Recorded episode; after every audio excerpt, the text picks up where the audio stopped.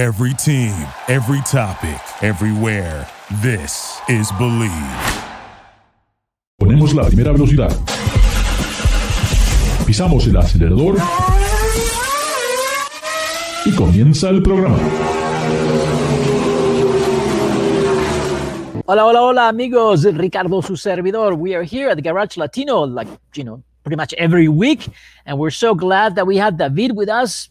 As remember, we don't talk about baseball, we don't talk about football here. No, we only talk about stuff that has to do with engines and wheels. David, David, how are you, my friend? ¿Qué tal? Buenas noches. Bienvenidos a Garage Latino. Hello, this is uh, this is uh, Garage Latino. So welcome to our show. Remember, Garage Latino, you can find us on uh, the Bleav Network and this podcast. Uh, you can download them uh, through Spotify and Amazon Music. David, you get a chance to drive a vehicle that everyone is talking about because it's something special and, you know, uh, the pricing has to, something to do with it. Also, the shape, the name. Uh, yes. a little bit confusing for for all the guys like us, but for the young people, I guess it doesn't make a difference. But you got a chance to drive this pickup truck. I guess you Yes. pickup truck. What is it?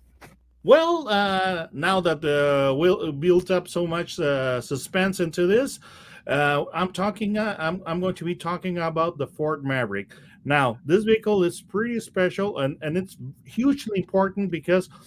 As it stands currently, it is the lowest price, uh, uh, lowest priced uh, Ford available in, in the United States. And and, And it makes now- and it makes it also the lowest price pickup truck. Of course, but uh, th- there are reasons uh, that uh, allowed uh, allowed this to happen. But now you already heard the name. You you you heard pickup and you heard Maverick, and uh, for um, for some reason, our- it- it doesn't go together. Uh, for in my head, it does not go together because I drove a Maverick. And back, in- you know, was my first job as a delivery driver. 250 miles a day on a Maverick. It doesn't look like anything like this Maverick. okay, yeah, and uh, our to to our younger public, this uh, may uh, look like a fresh vehicle, a fresh take on a vehicle, but it, it is actually uh, a pickup truck that uh, you know that uh, you, know it Ford uses name on a vehicle in the 70s and it was a, a two-door or four-door car with a sporty flair. But now since pickups are all the rage now it's back after almost 40 years and this uh, very useful uh, crew cab pickup with a 4.5 foot bed.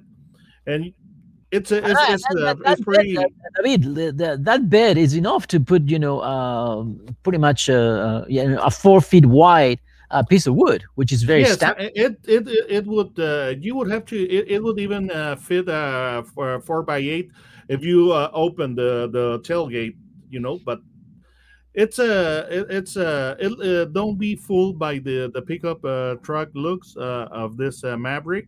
It handles like a car. And it, it, it- it's uh, because the construction is different from a traditional uh, pickup truck that uh, has the body on frame. This is a unibody, and uh, it's uh, No, David, wheel that- drive. David, that's similar to the Honda Ridgeline. Yes, but uh, much smaller. This is this is this is uh, a smaller vehicle, and of course that allowed uh, Ford to uh, make it more affordable. And also, I have to say that the, the, what's important is we have uh, the version with a two liter four cylinder, and but it's also there's a hybrid coming up. That's Yes, going to be course. that's big news. It's going to be a pickup truck hybrid, uh, just you know the lowest price you know entry uh, truck in the market. I think that's good. Yes. Uh, so basically, this uh, this concept of uh, truck was available in, in the United States uh, in the in the form of the Ridgeline, which is larger and as, as, as a result more expensive. As a matter of fact, it came to, too close for comfort to the full size pickups. Now this is uh, something smaller that makes it uh, cheaper. And also, it has the full hybrid uh, powertrain. You it, it has the also the option of uh, gasoline powertrain, but right from the from the start, right from the base version, you can you can get the uh, the hybrid uh, powertrain, which is a huge news. I think so. I think it's I think it's it's very very important. Now, I liked it. I like the size because you know the trucks have been getting bigger and bigger and bigger, and now sometimes, you know, you don't really. For a lot of us, you know, a, a, it's nice to have a pickup truck because you use it as a pickup truck maybe two three times a year. Of course. Uh, this gives me the opportunity to do something, and the thing is, it can tow. Of course. That's important. Yes, this uh, the the tow capa- the towing capacity it starts at uh, two thousand uh, pounds for the base version, but it can go to up to four thousand uh, with the with the optional uh, package. So, in the standard payload is fifteen hundred pounds. So, um, what's, Uh, what's really that- nice? That's pretty. That's pretty good. That does. That's that's good for for what you're gonna use this pickup truck. I think uh, you know I was pretty pleased in the front seats. Uh, I thought it was roomy enough. The back seats, I think they're great for kids, not for adults. But at least we got the space for them. You know what? Uh, I, I'm uh, f- uh, five uh, five foot ten, and if I adjust the uh, front seat uh, for my height, I could ride uh, in the um, in the in the back seat right behind the person that uh, measured five foot ten. So I don't think it, the Yeah, but you got the- you got rubber legs. Is, is, is that bad? Yeah, but you got rubber legs. You can you can get your legs and put them around your neck. I've seen you do that. that not everybody can do that. And so Come on, I, I'm uh, I'm also I, I'm also uh, the 230 pound uh, you know guy. So fat guys like me are, aren't that flexible. So you, you're you're just being nice. But the thing is that uh, this truck does uh, does drive like a car. You have seen the crossover uh, phenomenon uh, applied to uh, SUVs. You know the Rav4 and the CR-V from Honda. They uh, they have a car car like construction but they have a SUV shell. Now Right. the same is, is is happening to the pickup truck, and of course this is not a new idea because uh, No. Honda has been doing this uh, with the Ridgeline uh, for for quite some time for two generations. but, but David also America- Yeah, but David, also, I mean, th- th- this type of vehicle is also pretty popular in Europe and Latin America. We know it of it. course, in, in know, it- Brazil and Argentina, and uh, of course, in, in my Mexico, there are there are vehicles that uh, that uh, are based in this concept, and this is not even new for Ford because Ford used to have the Courier, Yeah, which that's is right. a, a pickup based on the on the on the Fiesta from about uh, two two generations. So we we had a, a Fiesta, but the thing is that those uh, pickup trucks, which are uh, very affordable and you know uh, when, when we be, say uh, affordable, do we have the pricing already of course. for the base? Truck? yes, of course. It starts at uh, nineteen thousand uh, nine hundred ninety-five dollars for the XL version. I, I, I don't then- think there are too many cars, regardless of the category, because I think even the even even a Kia Forte or or, or a Honda Civic, they're already over twenty thousand. Yes. Now the thing is that the, it, this is this is ca- ca- ca- really a breakthrough because not only is it affordable, but for that price, you're going to be uh, be uh, getting a hybrid version. So it, it- it's, it's pretty it's pretty great. Now the thing is that the, this version, the the the entry level, is really entry level because it's got uh, steel wheels. Um, I, I, I've seen it. I've seen it. and It's pretty basic. But some, you know, there there is a lot of people that want that basic. I mean, we don't need it. It's, it's me. I never buy these luxury cars because I'm thinking, I, you know, it's a car. I just need something to go from A to B, but that is practical. I like this vehicle because it's just the versatility, the size is good for the city, and I really don't need any more because I don't really need a pickup truck. But it's very handy here at the farm.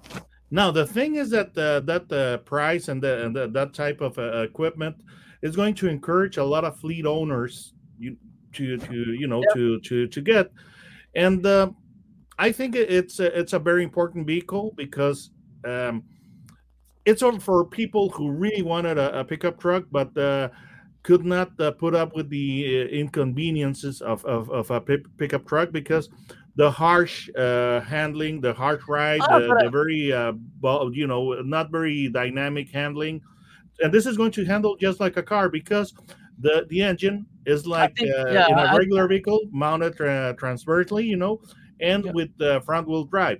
Yeah. So this, this So is I- uh, to I- me I- this I is think- huge. I think it's I think it's really nice. And talking about hybrids and electrics and Ford, that's it. No more Ford F-150s electrics. The Lightning. That's it. Gone. Yes, who, who would have thought? out. That's big news. And I, I knew it was going to be because it's the number one vehicle in the United States, the most popular vehicle in the United States. And now you make it electric. Goodbye, Tesla. You know, uh, and and now the you don't think so? No, I nobody, don't think so because nobody can beat nobody can beat Tesla. I guess. No, let, us put the things uh, things in context. Now, Ford uh, is going to be having an electric version, a full electric version of the F one fifty, and it's called Lightning. Okay, so it's a, so it's a, a completely uh, you know a complete battery electric vehicle. But uh, Tesla, you know, they already have like uh, two hundred thousand reservations. Uh, but But the for the Cybertruck, where where where is 1.2 uh, where is the truck? I mean, where where I want to see the pickup truck from Tesla. I haven't seen it until I see it. I can't believe it, and I don't know. I, Yeah, I have I have a lot of doubts about that pickup truck, just like I have doubts about the big truck. And uh, my hats off. They've done a great job of marketing. Uh, they've been instrumental in the adoption of the electric vehicle, and I commend Elon Musk. He has done a great job uh, on that side. Their cars, I think the quality, you know, there's a lot to, to, to be desired on the quality. But the thing is, what I think is good news for Ford is that hey, they got 200,000 orders for this uh, Ford Lightning, uh, for electric pickup truck, and now we know that Chevy uh, just announced the Silverado electric. Uh, Rivian is coming with all with their electric, uh, and it's going to be quite quite interesting uh, the whole market when we start seeing more and more of this immense you know truck market in america being converted to electric this is david logi yo soy ricardo this is garage latino you can find us at the bleav network and your friends can download the podcast in amazon music spotify and of course bleav network uh, we are coming back. Don't go away. David, stay around. I'm here. Duraloop es un tratamiento especial para que el aceite no pierda sus propiedades. Duraloop reduce la sedimentación de las partículas nocivas que dañan al motor. Duraloop disminuye la temperatura interna del motor y la fricción de los metales. Duraloop para que el motor dure más. Thank you for listening to Believe. You can show support to your host by subscribing to the show and giving us a five star rating on your preferred platform. Check us out at Bleav.com and search for B L E A V on YouTube.